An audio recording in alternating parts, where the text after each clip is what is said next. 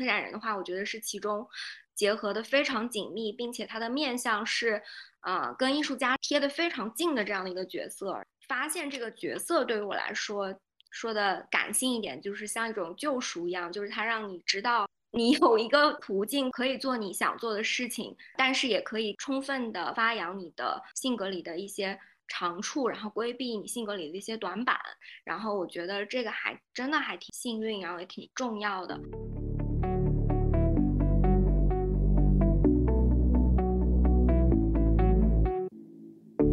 Hello，大家好，我是杰特，欢迎大家收听半影 FM 的第二期节目。今天我们有幸邀请到了 UCCA 尤伦斯当代艺术中心的策展人邱韵。二零一五年，秋韵从纽约留学回国后，就一路收割大型国际展览的策划。从美国知名艺术家 James Turrell 在中国的首个大型回顾展，到上海龙美术馆他们国际女性艺术特展，到 UCCA 最近刚刚开幕的非物质再物质计算机艺术简史。在我看来，她的职场经历本身就是充满启发性的女性叙事。而直到和秋韵录制这期节目，我才意识到，在策展领域已经取得这么多成就的秋韵，也有很多不自信和自我怀疑的时刻。女性如何能够更加勇敢地表达自我，并在职业道路上不断攀升，实现自己的野心呢？让我们来听听秋韵的故事吧。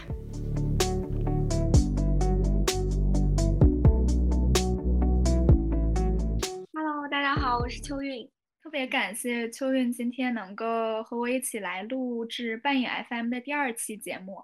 然后秋韵她是 UCCA 的策展人，我们可以聊一聊，就比如说策展人的台前幕后吧。因为我会觉得大众对于策展人都会有一种固有印象，就觉得策展人是穿的很漂亮，然后在开幕式上带着呃藏家、带着 VIP 客户们，然后看展览的那种角色。那实际上就是在咱们私下聊天的时候，会其实不是这样。包括你之前也提到，你做那个非物质再物质展览的时候，甚至要趴到地上去铺那个电路线。我记得好像当时你有提到过。对，所以想听你谈一谈，就是策展人他这种台前幕后都是怎样的？嗯，我觉得台前幕后其实。嗯，还真的这个比例上来说，跟大众的想象还真的挺不一样的。台前可能就是进度条，基本上已经走到百分之九十九十五了吧？可能就是到最后百分之五可能是台前。就比如说非物质再物质这个展，我去年差不多这个时候去巴黎跟主策展人开会，那个时候是定这个艺术家的这个名单，然后接下来长达。近一年的这个筹备期，二零二零年也比较特殊嘛，我们在家工作的时间也很长，再加上我其实平时是 base 在上海的，因为我们在筹备那个 UCCA 的上海馆，我其实是零零一号员工，所以我都是在上海的。然后呃，那就是跟团队，包括跟艺术家，其实都是一个 online 的一个呃交流。我是九月九月一号到的北京。然后这一整个月，其实基本上我就没有回到过办公室，就基本上都是在展厅。然后我们每天基本都是到凌晨吧布展，因为嗯前期其实筹备的我觉得已经是相当的嗯完备了，但是现场就是会有各种各样的意外或者问题要马上解决，所以呃我觉得就是跟团队在一线在现场是很重要的，一个是。嗯，团队的精神会不一样，完全不一样。他会觉得，呃，就是项目的这个 leader 跟他们是并肩作战的，是在一起的，而且你能够很及时的处理很多突发的状况。嗯，我我应该是作品到场，应该是九月中九月十五的样子。然后作品进场的第一天，我就非常不幸的就 把脚给崴了，然后整个脚就不太能穿就是正常的鞋。我的团队 就就买了一双那个。特别粉的一双那个橡胶拖鞋给我，然后我就 就基本上是就接下来这两周，我基本上都是穿着那个拖鞋，但一天也一两万步肯定是要走下来，因为我们那展厅很大。我反正就是就是基本上到开幕前一天，我的脚基本上就每天就先冰敷再热敷，然后再喷那云南白药，然后我到开幕前的可能是前一天，我那脚才。重新能穿回我那个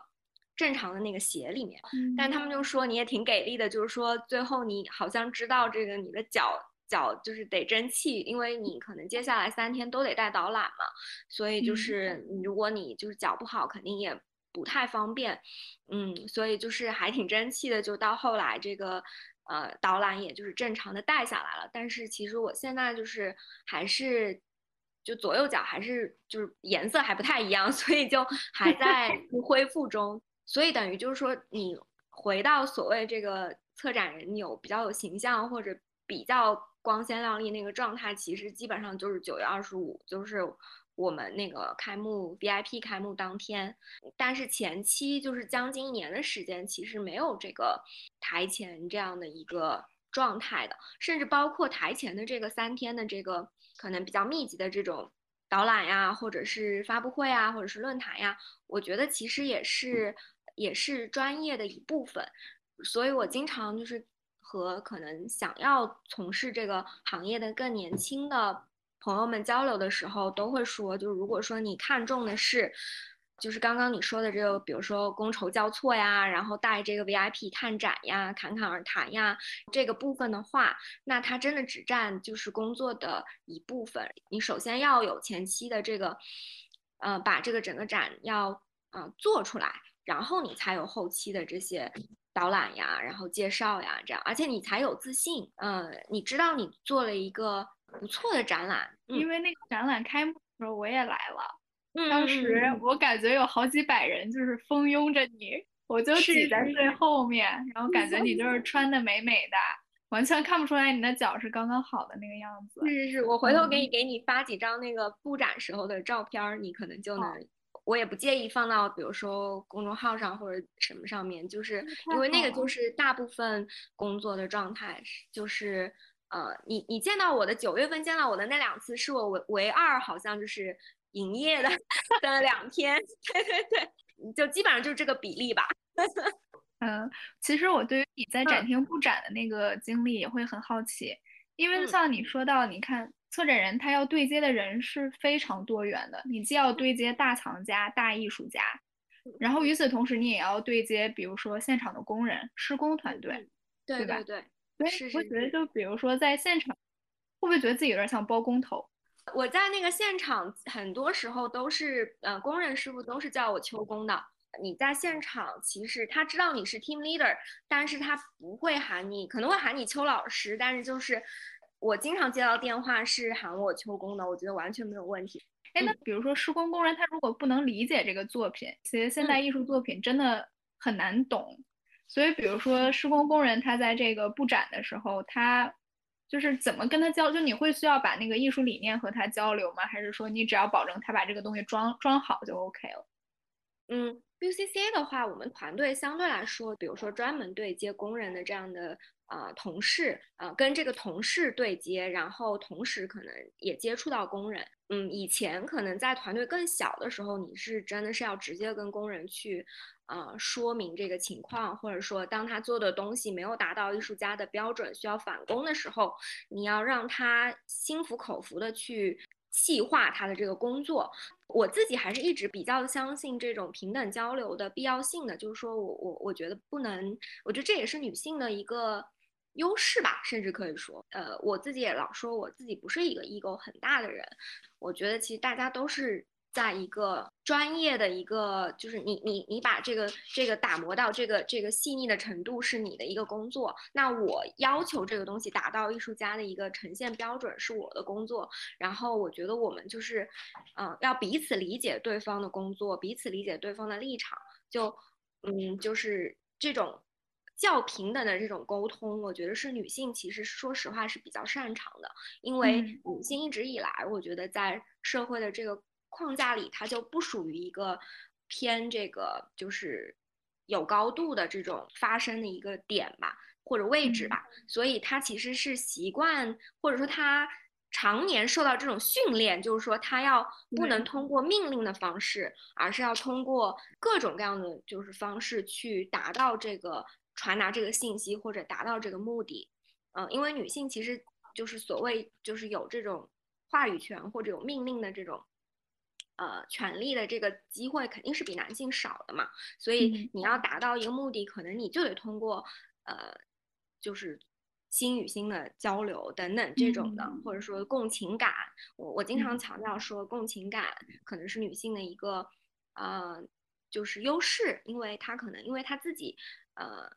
她自己的比较就是需要被理解，所以呃他也。比如说，我们说姐妹之间互相的这种就是共情感总是很强等等的，它其实我觉得是一个优点。然后在工作中如果能很好的运用到它，我觉得也是非常有助于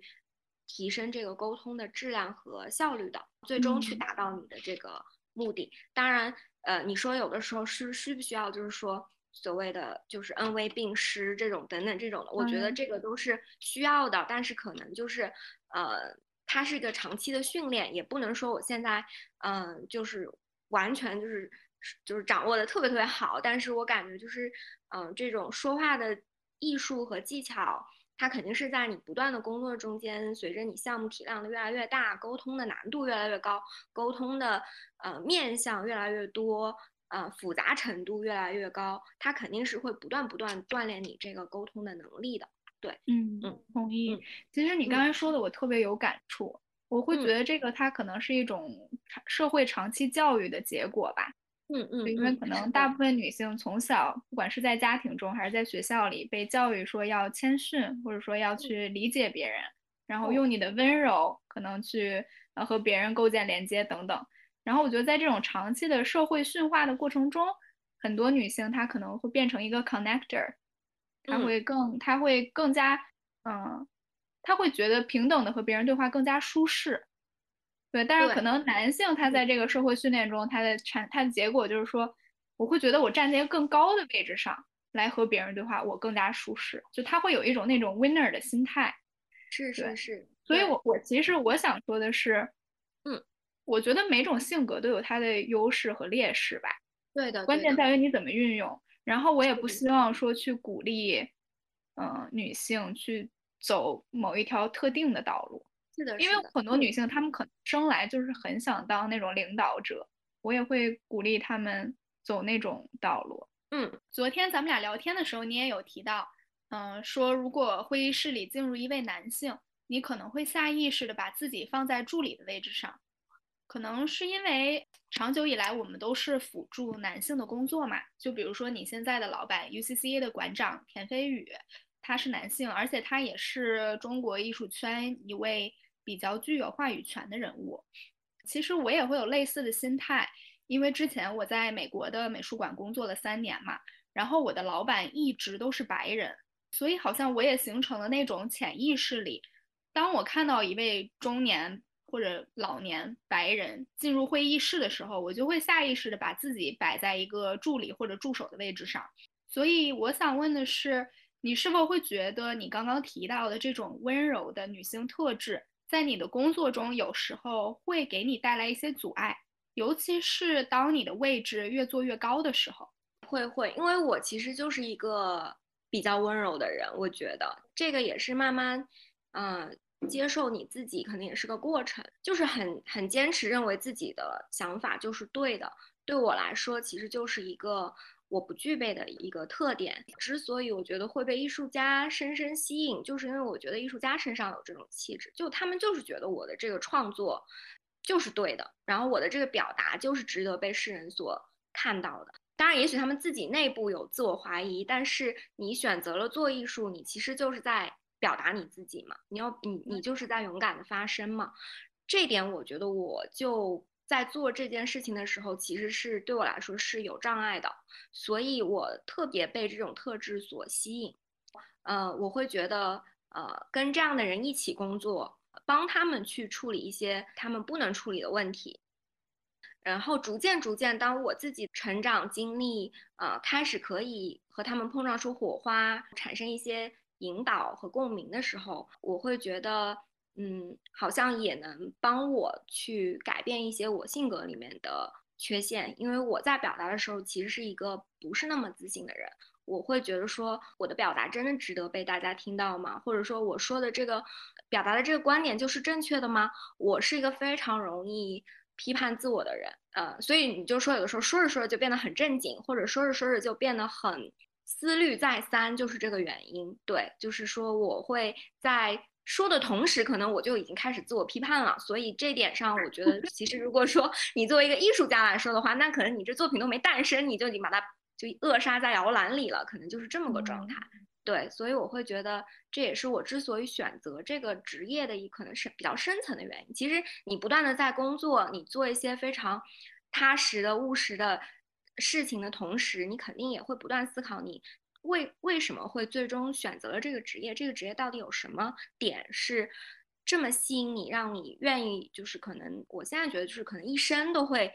都会去做的这样的一个工作。我觉得一定是跟你自身的一些。嗯，性格也好，你的、你的、你的一些特质都是相关的。对，嗯，我觉得首先我肯定要跟秋韵说，就是你的表达非常值得，所以我我一直都听得很认真，我也一直都很佩服你。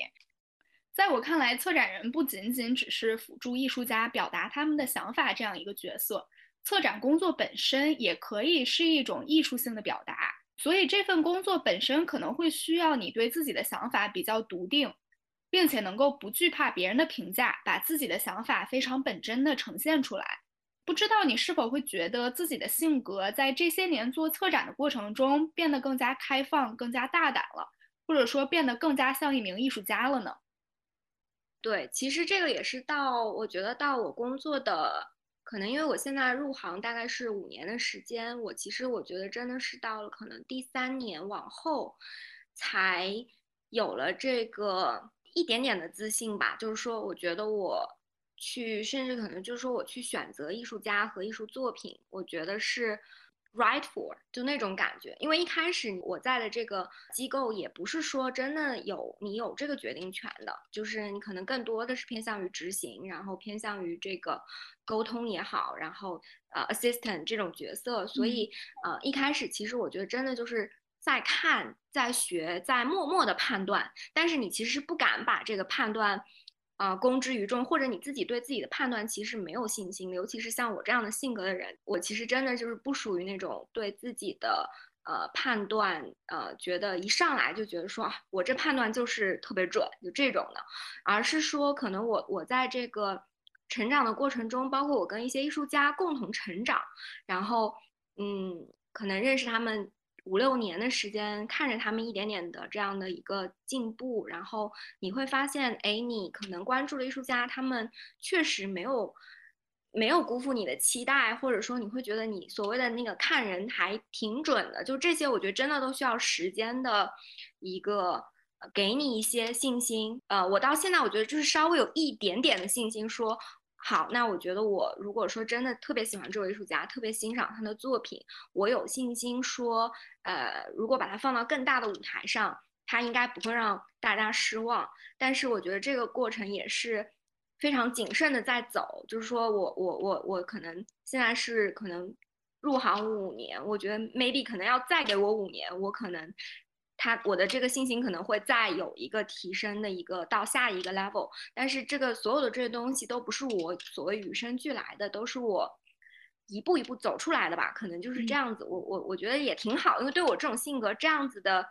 呃前期的这种铺垫和积累，会让我心里更踏实。不然的话，我肯定会觉得，哎呀，这肯定是运气，纯纯的运气，过了这一村就没这店了，就是是 timing 好。因为我会觉得这个中国这个当代艺术博物馆、美术馆的这个 booming，它正好就是发生在一四一五年，可能尤其是对上海来说，这么多馆的建立，然后他们想做国际化的展览，但是就是这种既能对接国际，但是又能特别 humble 的做事儿的这样的。角色他其实，在那个时候就是可能落到了我们这批第一批，就是在国外有这样的呃学习和实习或者工作经验的回国的人身上。虽然我们很年轻，给了我们这样的机会。嗯，对，秋月，你刚才说的让我想到，呃，之前好像在美国有一个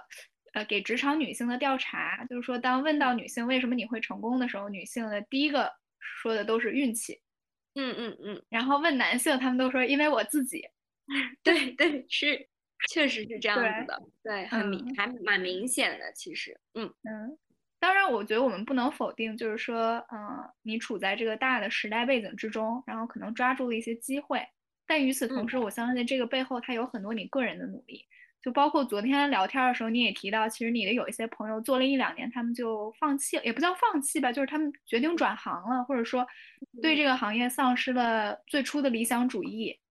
然后。会觉得做下去没什么意思，所以我也想问，就是为什么你一直决定坚持下来？尽管说很多地方是挺无能为力，就比如说他们那个展览，它其实有点像这种女性艺术家的大杂烩啊，它也没有那种特别美国特别严谨那种学术性。但是这些项目你都一个一个啃下来了，就是是什么让你决定去坚持下来？嗯，我就是。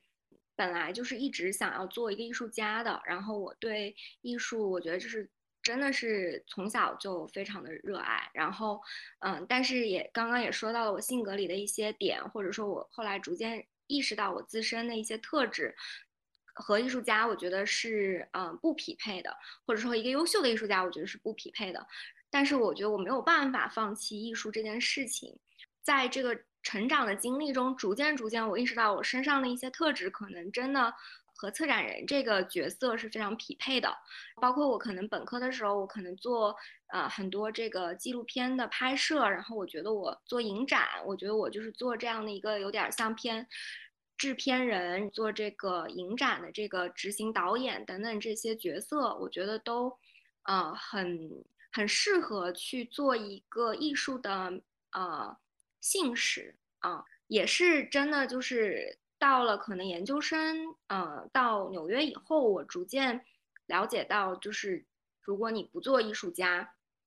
其实还是有很多途径是可以，嗯，让你和艺术为伴的，或者说，呃，将艺术作为你生命中的很重要的一部分，把你的热爱和你的工作结合起来。然后策展人的话，我觉得是其中结合的非常紧密，并且他的面向是。啊，跟艺术家是贴的非常近的这样的一个角色，发现这个角色对于我来说，说的感性一点，就是像一种救赎一样，就是他让你知道你有一个途径可以，可以做，呃，可以做你想做的事情，呃，但是也可以提，呃，充分的发扬你的性格里的一些长处，然后规避你性格里的一些短板，然后我觉得这个还真的还挺幸运，然后也挺重要的，呃，所以我就觉得我发现了这个工作，我真的没有办法割舍，对，而且在就算这个工作里有很多辛苦的部分，在做的时候真的是很嗨的一个状态。我喜欢这个工作里的所有环节，我觉得这真的是太难了，就是很多工作你只能可能只喜欢一部分，但是我真的是喜欢这个。工作里的从头到尾的每一个环节，就包括布展，就是你看到这个布展，你看到这些墙体，看到这些搭建，然后看到这每一个作品运过来开箱那个瞬间，你真的跟他打照面的那个瞬间，然后，嗯，一点一点的去拿，就包括这种很细节的调灯呐、贴展签呀，然后。嗯，就非常琐碎的一些一些点吧，就你都会觉得很幸福，就幸福感非常的强烈。嗯，门开的那一刻，就是观众进来，然后你看到观众的反应，啊，那简直是太幸福了。我所以我觉得我真的完全的热爱这个工作本身。对，嗯嗯，没有任何的一个趴会让你觉得厌烦。我可能不太擅长的，可能现在目前来说，可能就是那个预算吧。就是我是一个对数字可能没有那么敏感的人，但是呢，好在我是一个比较谨慎和比较就是细心的人，所以就是相对来说也也也还还 OK，但是就是可能在嗨嗨度上可能比不上其他的部分和环节。对，好的好的，嗯，那咱们来聊一聊策展人工作最重要的一部分，就是和艺术家的关系。艺术家的什么样的特点会吸引到你呢？怎么说呢？就是我。比较吸引我特质的是真诚，这是第一。就是我跟他交流，看他的作品，我知道他不是在投机，就是他不是说，呃，为了某一个目其他的目的，就是 other than 就是艺术的其他的目的在创作，而是说他真他他对他的作品是，呃，有信仰感的。然后，那我觉得这个是就是前提。但是我对于比如说媒介风格，我其实真的没有什么，呃。特定的，目前没有给自己设这个框框子，但是可能就是在像我刚刚说的，可能在艺术家的性别上，我还真的还是会偏女性一点。呃，因为可能就是跟女性主义者，我觉得，因为我也是嘛，所以我就觉得，呃，跟他们交流会更深入，就是达到一个，嗯，达到一个就是那种灵魂有共鸣的那种感觉。就这个是可能跟。呃，其他的创作者不一定能达到的，而我觉得这种灵魂的共鸣和深度的理解，呃，任何一段 relationship 可能这个都是非常非常核心的。如果你要最后能代表这个艺术家，或者你你能有自信去所谓的去诠释一些东西，去传达一些东西，去概括一些东西，那一定是要建立在这个基础上的。所以我觉得就是这能能达到这种深度的交流，然后交流中间。嗯，没有扮演的成分，或扮演的成分越少越好。你要尽早的介入他的创作的这个脉络，因为呃，每个人我觉得他都会有一个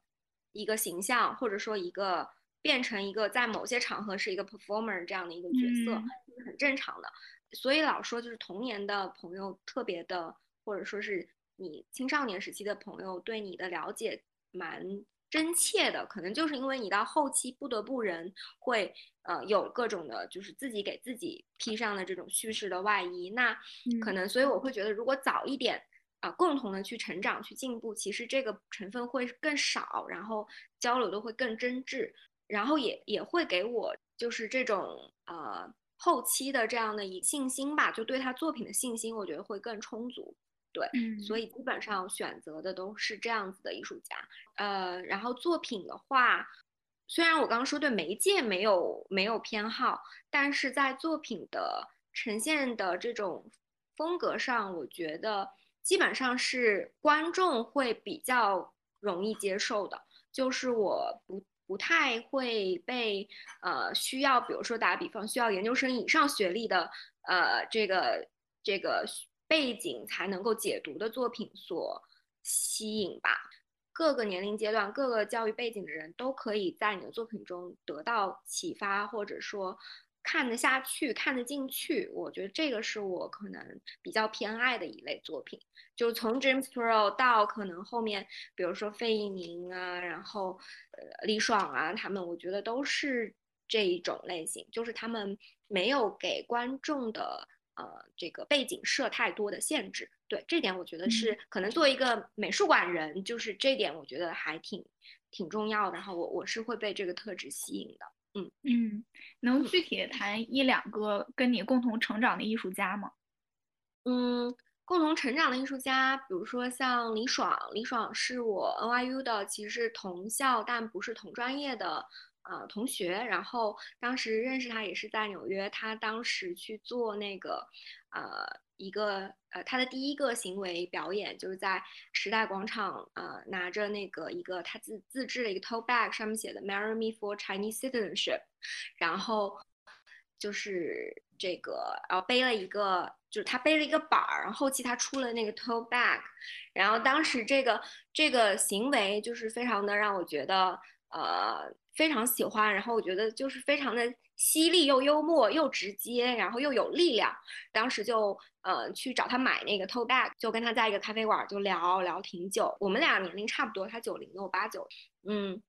第二次比较深入的合作就是一八年啊，我回纽约做一个策展人的驻地项目，当时就发起一个邀请，就是说我想帮他做他的第一个个展。做一个就是他是一五年到一八年，其实这三年内的创作的一个小小的一个梳理。呃，当时就是他也是飞来纽约，然后我的就是特别好的朋友，然后嗯叫曹非凡，然后我们俩就是成立了一个小的策展的这个组合，然后我们就帮他做了这个个展。帮他梳理他这三年的这个整个的一个创作的经历，呃，帮他把每一件作品的这个文字介绍去把它就是整理出来，就是麻雀虽小五脏俱全吧，就什么都有。我们还出了这个 tote bag 的第二版，就是更新了一版，等于说还有还有衍生品，就是觉得在这个梳理的过程中，我觉得对艺术家来说也是一次梳理，因为你如果不做这样的一个项目，你其实是真的是很难，就是有这个动力说我要把我这三年的整个逻辑和线索去把它整理出来，去做一个讲述。然后我觉得在这个展览的基础上，嗯，他有了这套文本，有了这套就是这个这个故事，有了这个脉络以后，他后期其实很多的项目都会有一个比较。扎实的基础，因为其实艺术家他就是有一些艺术家当然有这个做档案处理的这个能力，但是很多艺术家他其实是不具备，他需要有人来帮他做这个梳理的。然后这是策展人一个很重要的工作，在这个过程中他有了这个基础以后，我会觉得为他之后的每一步都夯实了基础吧。包括后期他做一些其他项目的时候，我也帮他找过赞助，拉来了资金等等的。然后包括他现在，我觉得。看着他一步步走的都挺扎实的，然后有的时候在他参与的这个呃群展上面，比如新的群展，我我去参参观，然后拿到的这个册子上面可能看到这个当年的一件作品，比如说展出，然后上面的这个文字可能就是我们当年给他写的这样的一个文本，我还是会觉得很感动，我会觉得说，我跟这件作品可能当时见面的时候，他是在一个纽约非常。呃，就是非常 on the ground 的一个一个一个空间内在展示，然后现在能到这么好的一个展出的环境，我会觉得特别骄傲吧，会有那种感觉。然后，那艺术家对你的信任也是真的是很深，因为你们彼此见证了这么多年的话，你对这个人的人品啊、做事的这个能不能 deliver 这些事情都是非常有信心的。所以，可能在我有这个展览的邀请给到他，他也。基本上都会把很新的作品啊，很信任的就交给你，然后我觉得这个就是彼此之间的一种支持吧，也是女性和女性之间的一种支持。因为确实，我觉得这个是让你们对于自己的这个女性身份，它还是真的有起到一个很强的绑定的作用，是一个特别良性的一个状态。对，嗯，特别同意。对，就像昨天我跟你说的吧，男人有雪茄会，坐在一起不仅抽雪茄，也做生意。然后咱们女人也要有一点儿。咱们自己的社群，对这种 sisterhood，女人帮女人的这种情感其实特别的珍贵。我其实还是想到李爽这个作品，就是《Marry Me for Chinese Citizenship》，它其实是对于，嗯，因为咱俩其实都有在纽约生活的经历，我我会在想，它是对于，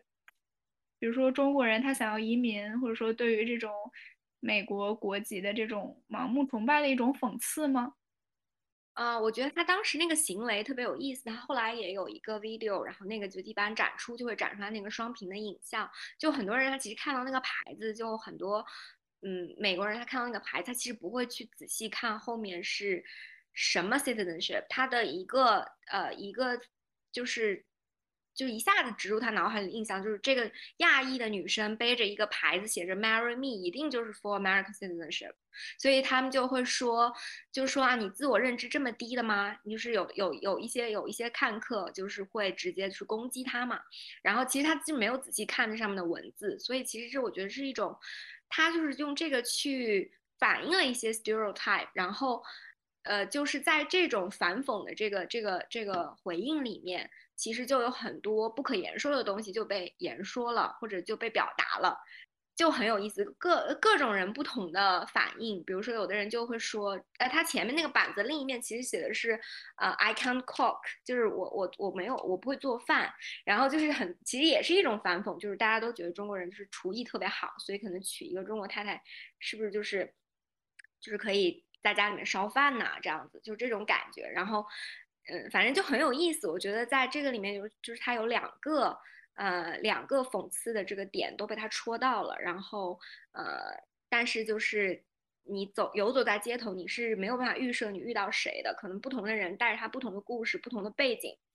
他就会从你这个板子上的话里面。解读出不同的东西，或者受到不同的刺激。比如说，像我作为和她处境差不多的女性，我看到这个，我就会觉得有一点点的好笑，有一点点的心酸，就等等这种这种感觉就会浮上心头。可能有一些人，有一些可能她作为主流的这样的群体，她看了她就可能就会觉得。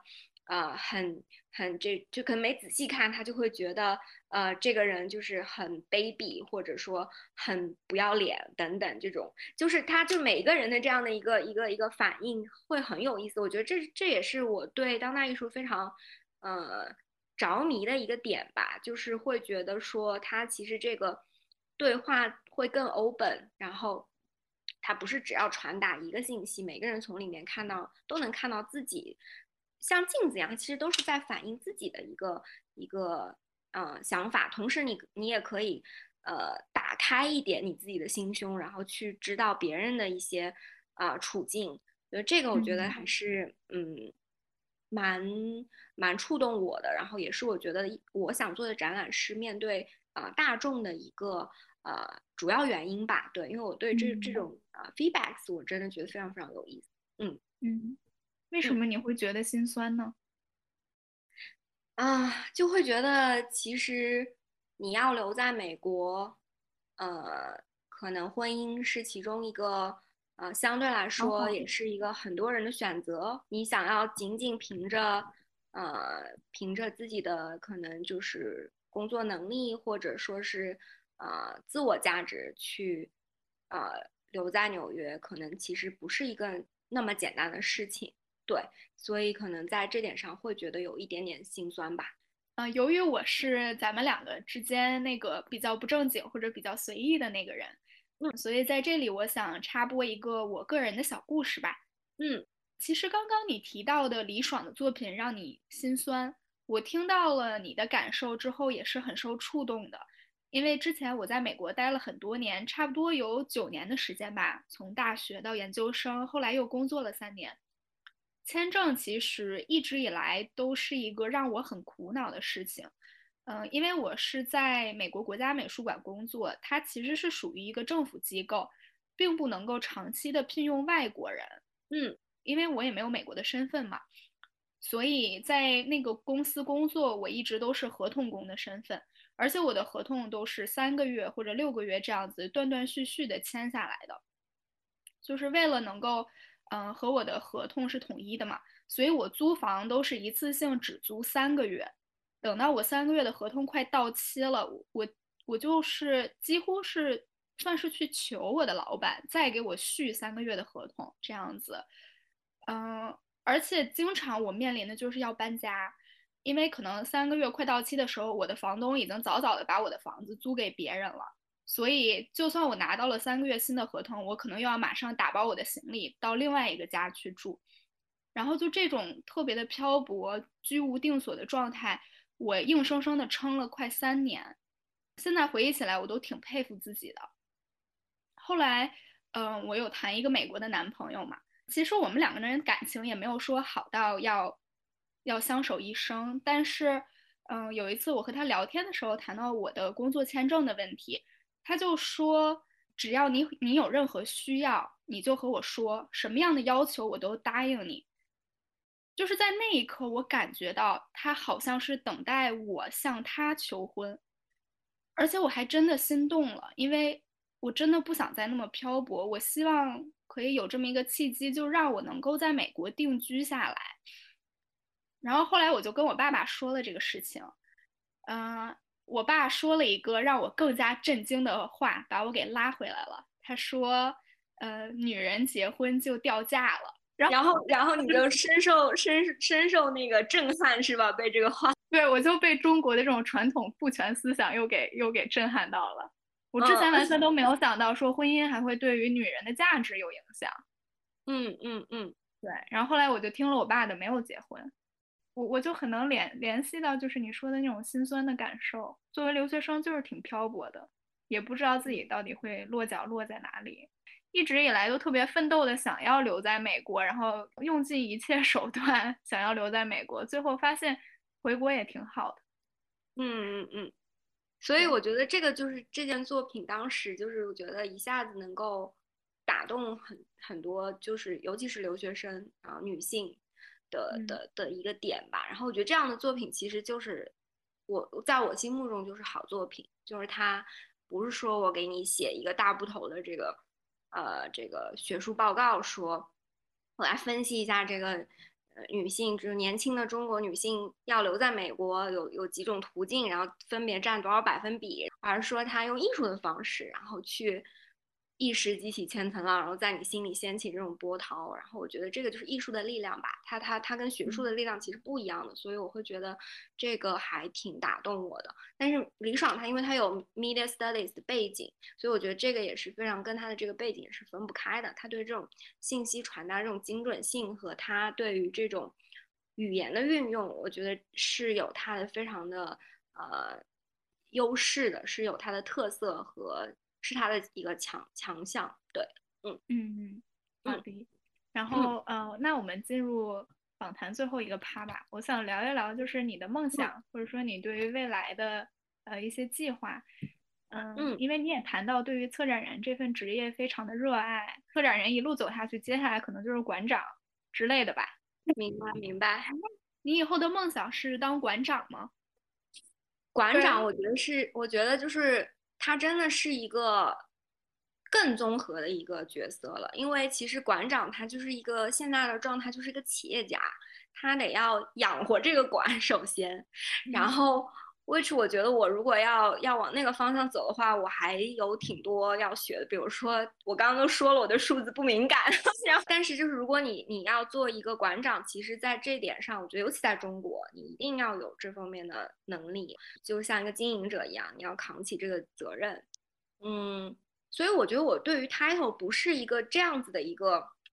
呃需求。我会觉得策展人这个 t 这个 title 或者这个职业本身，它所包含的所有的元素，呃，我已经非常喜欢了，甚至可能就是我觉得就是 enough for me。然后也不是说我我不是说站在一个女性的角度说哦，因为我是女性，所以我没有没有更高的对自我的要求等等的。我之前跟我们馆长也有聊过很多这种职业上面的这些，包括作为一个女性的这样的一个职业从业者来说。他他自己跟我说，他说其实我挺羡慕你们有这样子去 studio visit，然后呃在现场就是盯现场的这样的一个状态。他说就是我现在可能已经没有这个精力或者时间去这样子去深入的盯每一个展了，就是因为我有这么大的一个呃这样的一个格格局要顾，或者这么多的摊子要顾，所以嗯呃挺难的。就是说你你你。你要对每你要对这个展览里的每一个艺术家、每个作品，甚至对这个项目本身要有一个很深入的了解，可能就不是一个馆长首首要的职责了。我会这么觉得，他可能更重要的是我们这个馆要怎么发展，下一步要怎么发展，它的 mission 是什么，它能不能 deliver 它的这个 mission。他在不同的岗位上，他其实考虑的真的是不同的不同的面向的问题了。呃，如果你的馆长的这个职责超过了你策展人的这个职责的话，你肯定是要花更多的精力在如何把这个馆做好这件事情上面的。我目前来说，我真的还挺 enjoy 这个做展这件事情，所以，呃，我觉得没有这方面的，就是说目前没有这方面的想法，就是会觉得说，如果能做一个特别好的策展人，是我目前的一个一个呃目标吧。我自己觉得我现在可能在，比如说如何经营，如何对接。呃，商业如何那个这方面其实还没有那么多的呃经验，或者说没有那么多的那么大的兴趣吧，就跟做展本身相比。所以我觉得其实术业有专攻。如果说你自己意识到你特别 enjoy 这种跟艺术家特别 close 的这样的一个关系，然后你非常想要去嗯深入的，就是跟他们共同去成长创作的话，我觉得目前来说策展人这个岗是最适合我的。然后我会觉得。把它做好也是，呃，一个可能需要我花，我觉得花一定时间去把它再打磨的这样的，因为我觉得五年太短了，就是，就是就是你其实，在任何一个领域，你三十岁你都不能称你自己为专家的。其实我觉得没有哪个领域说，就如果三十岁你就只能说你是可能有一定的经验，然后你说你要成为一个专家，我真的觉得真的还还还不敢这么说，我真的是这么觉得。因为，因为真的每一年我都觉得我有比上一年更多的感悟，然后更多的、更多的成长，然后这些我觉得真的是一个一个项目，一年一年的时间。然后很感激的是，这个这个职业还真的是像就越沉越香的这样的一个职业，我觉得他真的 是，对他，你你跟艺术家的关系，如果你用心维护，你你用心去那，你一定是一年比一年更深入的了解他。所以我会觉得这个还蛮是一个 bonus，是这个职业的 bonus，它不是一个对前浪蛮友好的一个职业。有一些有一些行业对前浪太不友好了，我觉得这是是一种非常恐怖的事情。对对，比如说像程序员啊，是的，是的，对。五年后我们可以再做一再做一期，然后发现五年后我转行了，要做程序员了吧？然后做完 computing 二就一发不可收拾。对，然后回到我们半影的主旨，嗯，对，因为其实你刚才也提到，你其实并不避讳称自己为女性主义者。嗯，在我看来，我觉得女性主义这个词它没有一个固定的定义，它其实有每个人对于这个词的理解都是很不一样的。所以我想问，于你而言，当你称自己为女性主义者的时候，它是一个怎样的含义呢？嗯，我觉得它应该是接纳，然后要热爱女性的这个身份，然后愿意为女性去争取一些权益吧。呃，因为其实说实话，你从同一个点出发，你采取不同的路径，你可能走向不同的地方。然后你可能甚至是针锋相对的，这这都是很正常。就之前我看了一本书，叫《性高跟鞋与沃尔夫》，是一个台湾学者写的。然后它里面就是叫以，我记得那副标题是一部女性主义的论战史吧，如果我没记错的的话，它里面其实就是有讲可能从十九世纪开始。到现在很多这种女性主义内部的纷争，然后可能就是大家都是女性主义者，但是我们里面就是会有各种不同的立场，然后互相角角就是角力这样子的一个状态。然后我觉得这都特别正常，因为你出发点虽然相同，但是可能你的你的选择或者你认为正确的事情就是不一样的，甚至是可能是针尖对麦芒的，也是非常自然的。但我觉得不能因此就抹杀任何一方的努力。就是本身就是因为大家从不同的面向去努力，然后只要 intention 是同样都是为女性争取利益的话，就是女性主义者吧。嗯嗯，我自己是这么看的。嗯，对我之前跟那个呃中国的女权行动者吕萍也聊过这个问题，然后她也就说，为什么现在中国的这个女权群体之中出现了那么多的纷争？其实如果我们从一个好的角度来看，原因是因为我们群体变大了。对对，就是有越来越多的人加入进来，所以自然而然观念就会不同。对对对，是的。就比如说我俩，我我我跟你聊那么久，我也知道我们俩性格肯定是不一样的。然后我们俩表达的这个这个啊舒适的表达方式可能也不同。你比如说你勇敢的去做这样子的，就是呃公众的这样的一个平台去发声，是我做不到的一个路径。但是像我这样默默的在这个行业里。做一些实事，然后坚坚持在这个岗位上，能够让更多的人在职业的道路上，也是就是一起能够留得更久一点，或者更更多的人愿意选择做一个职业女性的这条道路。我觉得可能就是另外一种方式，可能我说话比较谨慎也好，或者我表达上我比较的含蓄也好，在另外一种方面，可能也是在帮助女性，所以我觉得都挺好的。就是你可能需要。需要 A 也需要 B，然后我觉得 A 和 B 之间应该互相理解，就挺好的。总结的特别好。对，就是 sisterhood 嘛，对，就是本来就是女女女性也是各种各样的，对吧？哪个姐妹团里没有不同性格的人呢？对，但是我觉得大家就是如果能够共同的有这样的一个好的出发点的话，嗯，长远来看，它最终的那个达到的那个目标肯定是好的。对，嗯嗯，希望这样吧。对，嗯，那今天非常感谢秋韵和我们聊这么多，然后我也感受到你是一个特别谦逊，然后非常 down to earth 的人。我我我就感觉你可以在这条路上走很远，我也希望这样。对，五年后我们再聊策展哟，可不要转行。好的，好的，好的，好的，好的，不转不转。谢谢秋韵在十一期间抽时间和我们录制这期节目。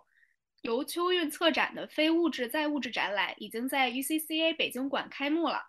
对计算机艺术感兴趣的朋友们可不要错过哦！我们也很期待 UCCA 上海馆的开馆，期待秋韵在那边的第一个展览开幕。